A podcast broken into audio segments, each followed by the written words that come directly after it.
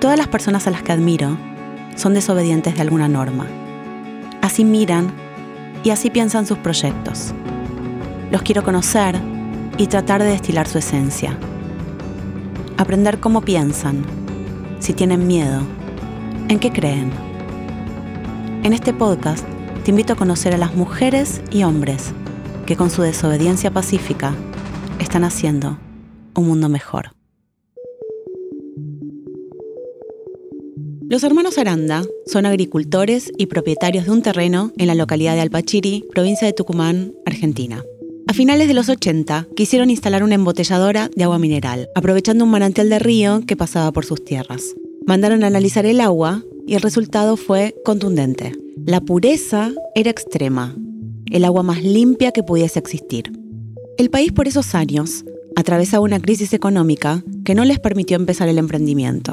En 2004, deciden retomar el viejo proyecto e instalar la embotelladora.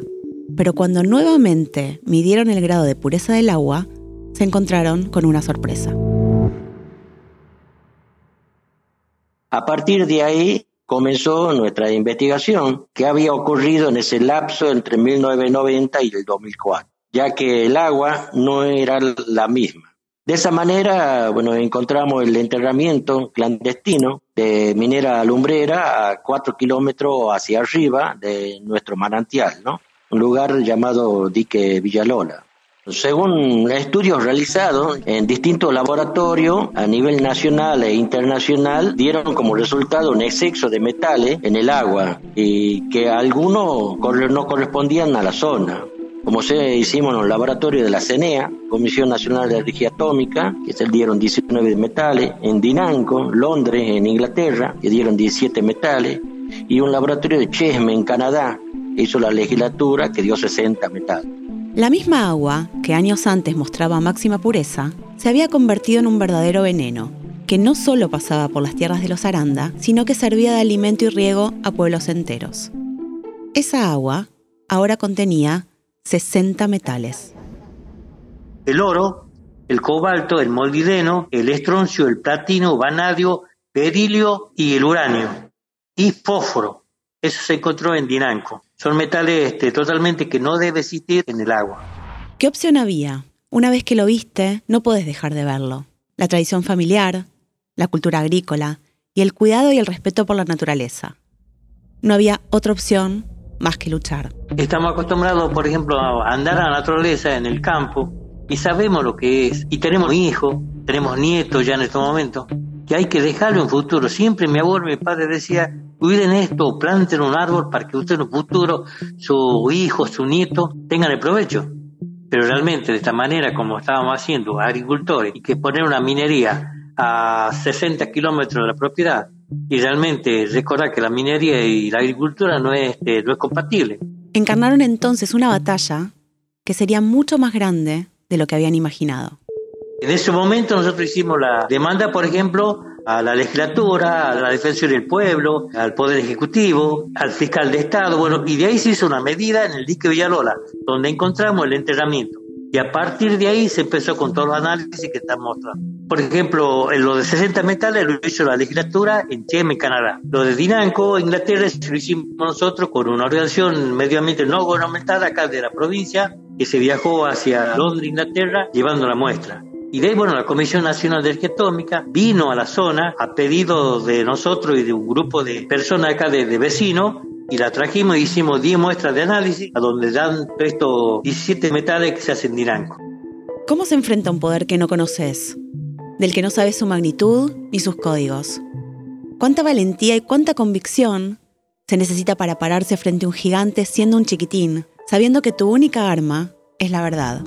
La verdad es que al principio no sabíamos lo que era una empresa esas multinacional. Nos empezamos a dar cuenta del poder que ellos tenían cuando veíamos gente de ellos en todas las instituciones. Creo, llámese los políticos, desde los más bajos hasta el más alto, ¿no? Y la justicia, bueno, no sabía bien el tema de las leyes, le costó bastante, porque ellos incluso les costaba armar las demandas, ¿no? Y ellos manejaban los medios gráficos, televisivos, lo radial, y ahí nos dimos cuenta del poder económico de esta empresa para manejar y callar todos los daños que ellos estaban ocasionando. Bueno, ahí nosotros nos empezamos a dar cuenta con quién estábamos realmente, ¿no? Luchando.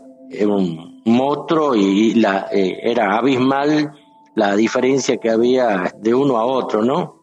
La gente no les va a creer, les decían una y otra vez. Porque el agua, en apariencia, no mostraba nada extraño. Y es que en ese momento existía un desconocimiento total sobre la posibilidad de que hubiera contaminación por metales pesados.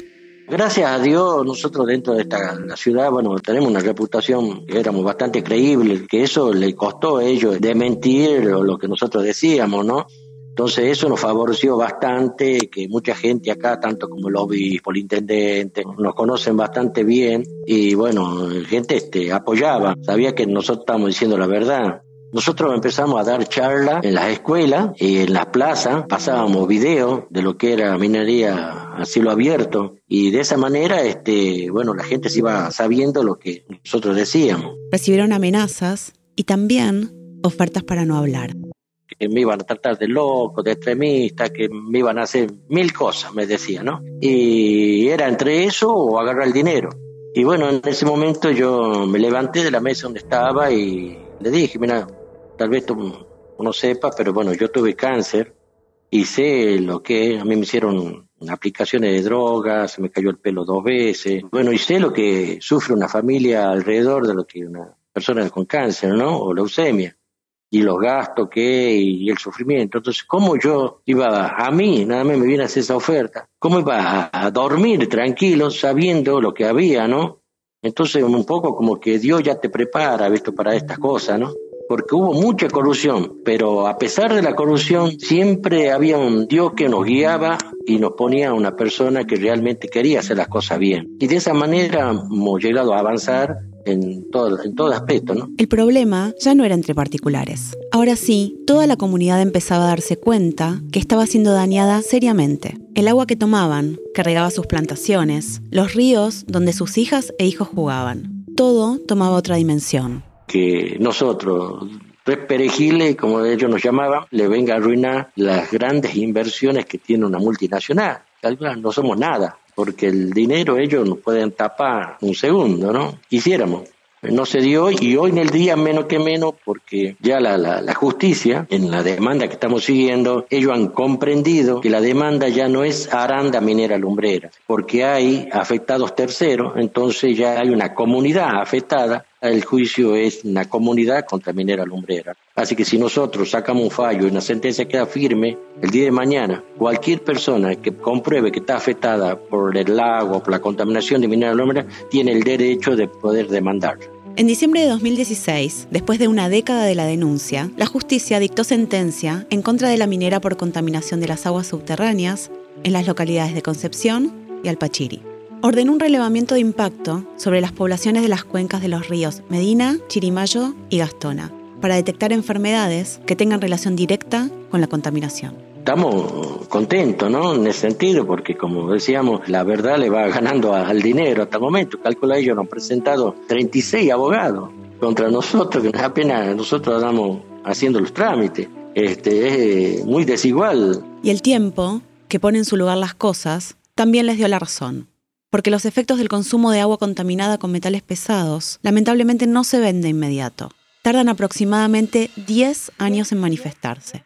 Por ejemplo, Concepción existía en ese momento, te hablo 6, 7 años atrás, existía un solo laboratorio renal. Hoy en día hay 6, pero de alta complejidad, y todo eso es consecuencia de los metales que estamos hablando. La comunidad empezó a seguirlos, a pedir justicia, desobedeciendo a los medios de comunicación y a las autoridades que antes hacían oídos sordos de los reclamos. Se despertó una conciencia ecologista en la comunidad, ¿no? En donde se armaron muchas agrupaciones ambientales, ¿no? Están hoy en el día luchando por el medio ambiente. En todos los colegios, y ahora para el 5 de junio, el Día del Medio Ambiente, arman un stand en la plaza eh, donde cada uno, bueno, hace reciclado de la botella, que los árboles, de la basura. O sea, esas cosas antes no se las veía, incluso muchos profesores se interesaron y daban charlas en la escuela, ¿no? De lo que nosotros decíamos. Y hoy en el día, bueno, ya no hace falta, porque hoy en el día es moneda corriente hablar de contaminación, gracias a Dios ya está instalado en toda la sociedad y en toda la provincia. En ese sentido, sí, ya estamos más tranquilos, ¿no? Nuestro fruto, llegamos hasta el Congreso de la Nación, estuvimos en el Congreso dando una charla también, no solo en el Congreso de la Nación, sino en Catamarca, en la legislatura la legislatura acá de Tucumán. Recordad que gracias a nosotros hemos sacado una ley aquí en Tucumán que prohíbe la minería a cielo abierto acá en la provincia de Tucumán, ¿no? Y bueno, todo eso fue gracias a nuestro accionar. Nosotros este, nos sentimos orgullosos, a pesar que no sabíamos lo que estábamos haciendo, porque realmente empezó con una pequeña cosa y, bueno, resultó yo cuando, por eso cuando empezábamos aquí, decíamos, bueno, que se entere Concepción y nada más pero resulta que después fue la provincia y después la nación y hasta internacional y se fue toda la noticia de lo que habíamos hecho nosotros, ¿no? El trabajo, ¿no? Porque la desobediencia, a veces, devuelve al sistema la racionalidad perdida o la que quizás nunca tuvo. Nos obliga a replantearnos, a volver a mirar quién es quién en este juego confuso que parece ser la realidad.